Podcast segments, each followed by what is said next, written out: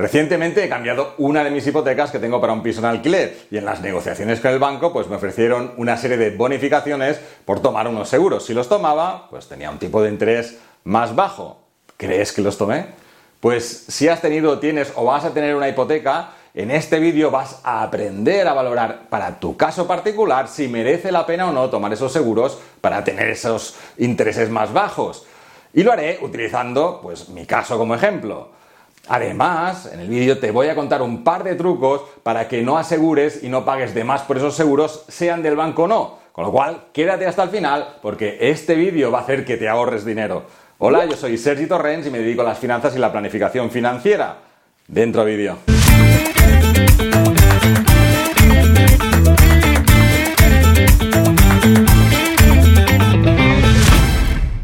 Recuerda dejar un comentario con tus dudas, preguntas y sugerencias para futuros vídeos, pero en esta ocasión también me gustaría que dejaras un comentario explicando cuál fue tu decisión, si optaste por utilizar esos seguros con el banco o no.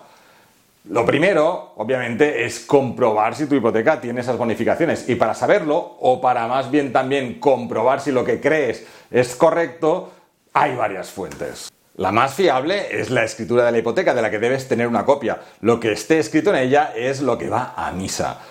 Otra forma es preguntarle a tu banco. Y una tercera, y ya muy habitual hoy en día, es que puedas ver la información de tu hipoteca en el portal web de tu entidad. En estas dos últimas fuentes siempre cabe la posibilidad de error, así que yo siempre recomiendo ir a la escritura y comprobar en la escritura. Y si la información que sale en la escritura no corresponde a la que sale en los portales o lo que te está dando la entidad, pues que se lo hagas saber a la entidad. Bueno, siempre y cuando te favorezca, obviamente. Pero bueno, vamos a centrarnos en el tema y lo voy a hacer utilizando los datos de mi propia hipoteca. Vamos a verlos. El importe concedido, 103.000 euros. Duración, 168 meses. A tipo fijo. Este fue el principal motivo por el cambio que hice respecto a la hipoteca anterior, que era variable. Los primeros seis meses se aplica el 0,8 y a partir de ese momento el 1,80 con la posibilidad de bonificaciones de hasta el 1,10. Por lo tanto, con todas las bonificaciones el tipo quedaría en 0,7. Y estas son las bonificaciones concretas de los seguros. En mi caso, 0,1% por cada 100 euros del seguro, tanto para el seguro del hogar como vida y similares. Voy a empezar por la parte más fácil, el seguro del hogar, y después veremos el de vida porque quiero explicarte algunas particularidades para que no pagues de más. Así que lo primero es ver cuánto te ahorras si contratas un seguro. Si por cada 100 euros me ahorro 0,1% y la hipoteca pendiente es de 103.000 euros, Quiere decir que me ahorraré 103.000 euros por 0,1% igual a 103 euros. Pues en este caso me ahorro más de hipoteca que de lo que me cuesta el seguro, o más o menos lo comido por lo servido. La pregunta es, ¿será siempre así? Pues no, porque depende del capital pendiente. Fíjate, si mi hipoteca fuera de 200.000, por cada 100 euros me ahorraría 200 euros de hipoteca, el doble de lo que me cuesta el seguro. Pero si me quedaran por pagar 50.000, por cada 100 euros me ahorro 50 de hipoteca, por lo que el seguro, digamos, que me sale por la mitad de precio. En mi caso, pues ya lo has visto, al final me sale a cuenta contratarlo porque, entre comillas, el seguro me sale gratis, porque lo que me cuesta el seguro es lo que me ahorro en hipoteca. Y en el otro ejemplo que hemos visto, si debiera 200.000 euros, pues sería fantástico contratar el seguro porque me costaría la mitad de lo que me ahorro en hipoteca. Por tanto, aquí no hay nada más que añadir. Pero lo que me gustaría que entendieras es qué me sucederá a mí con el paso de los años. ¿Hasta cuándo me merece la pena seguir contratando el seguro? Para esto utilizaré la simulación de la hipoteca que me da el banco y el importe del seguro. Y al final después veremos un tema importante a mirar para que no pagues de más. Todos estos datos los cargo en una hoja Excel y hago los cálculos. Marco el año, el importe pendiente ese año, cuánto me ahorro de hipoteca, como por cada 100 euros me dan el 0,1% y el seguro es de 200 y pico, me ahorro el 0,2. Pongo el precio de mi seguro, hago la resta. Este importe de aquí es lo que debería costarme un seguro como máximo fuera del banco para que no fuera atractivo contratar el seguro en el banco. Muy bien, pues lo siguiente es saber cuánto vale un seguro fuera del banco. Así que me voy a un comparador de seguros y busco seguros con las condiciones y coberturas equivalentes a ver cuánto cuesta. Me salen varias ofertas, incluso menos de la mitad de lo que me cuesta en el banco, pero como estos comparadores suelen ser optimistas, cojo el tercero más barato, 119 euros que ya igualmente es la mitad de lo que me cuesta en el banco. Con este dato voy a la hoja Excel y como ves, pues en el año 2028 ya no me compensará contratar el seguro con el banco porque me ahorraré más contratándolo fuera.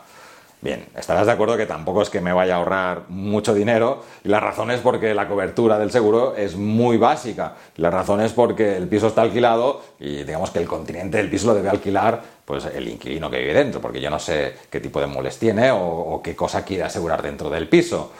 Lo que sí es importante en todo esto es que si es un seguro para tu propia vivienda, pues suelen ser más caros, tienen más coberturas y entonces el ahorro va aumentando. Pero hay una cosa aún más importante y es el importe de continente asegurado. Ese importe no debe ser el valor de la vivienda, sino el valor de reconstrucción, que es lo máximo que te pagará la aseguradora. Este valor, el de reposición, que se dice técnicamente, es un valor muy inferior al precio de compra de la vivienda, porque se trata de cuánto costaría reconstruir la vivienda en caso de catástrofe. Como es lo máximo que te va a pagar la aseguradora, aunque asegures la casa por mil millones, si el valor de reconstrucción son 10.000 euros, nunca te va a pagar más de 10.000 euros. Por tanto, debes siempre mirar en tu seguro que estés haciendo la valoración con el valor de reposición de la vivienda. Porque he visto muchos seguros que en ocasiones lo que hacen es utilizar el precio del propio bien, de lo que cuesta la vivienda. Y no sé si lo hacen por desconocimiento o simplemente para tener una prima mayor. Revísalo porque aquí te puedes ahorrar dinero. Pero donde puede haber un ahorro más importante es en el seguro de vida. Pero antes, recuerda, suscríbete al canal, activa las notificaciones porque así recibirás antes los nuevos contenidos y formarás parte de una comunidad de personas responsable de sus propias finanzas. En el caso del seguro de vida, pues lo primero que hay que hacer es exactamente lo que hemos hecho con el seguro del hogar, para comprobar hasta dónde nos merece la pena hacer este contrato con el banco. Pero hay una cosa aún más importante en los seguros de vida. Las hipotecas suelen ser préstamos a muchos años y a medida que pasan los años, el coste del seguro de vida se dispara. Mira este ejemplo, cubrir 100.000 euros con 40 años cuesta 145 euros. Cubrir esa misma cantidad con 55 años es el doble o más del doble, 326 euros. Así que en el seguro de vida hay tres puntos importantes que debes seguir por este orden.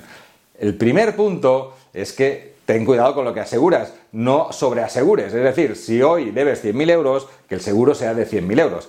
Si mañana, el año que viene, en lugar de 100.000 son 80.000, por decir algo, pues solo asegura por 80.000. Por tanto, cada año tienes que ir revisando el seguro. ¿Por qué esto? Pues porque a medida que te vas haciendo mayor, el seguro, como has visto, se va disparando de precio, pero como vas asegurando menor cantidad, pues esa prima se mantiene o incluso va bajando, especialmente en los últimos años.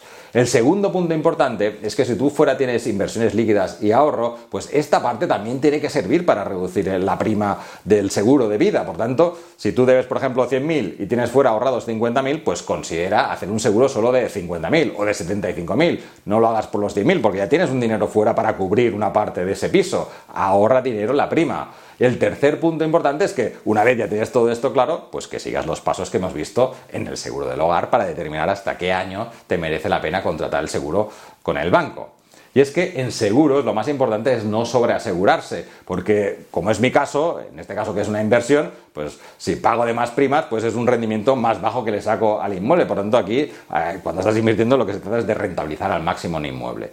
Si quieres ver cómo se debe hacer una inversión inmobiliaria para poner un piso en alquiler, pues te dejo aquí la historia de Barry Jack, que hacen su primera inversión inmobiliaria y cómo con un solo cambio pasan de hacer una inversión en modo principiante a una inversión en modo profesional.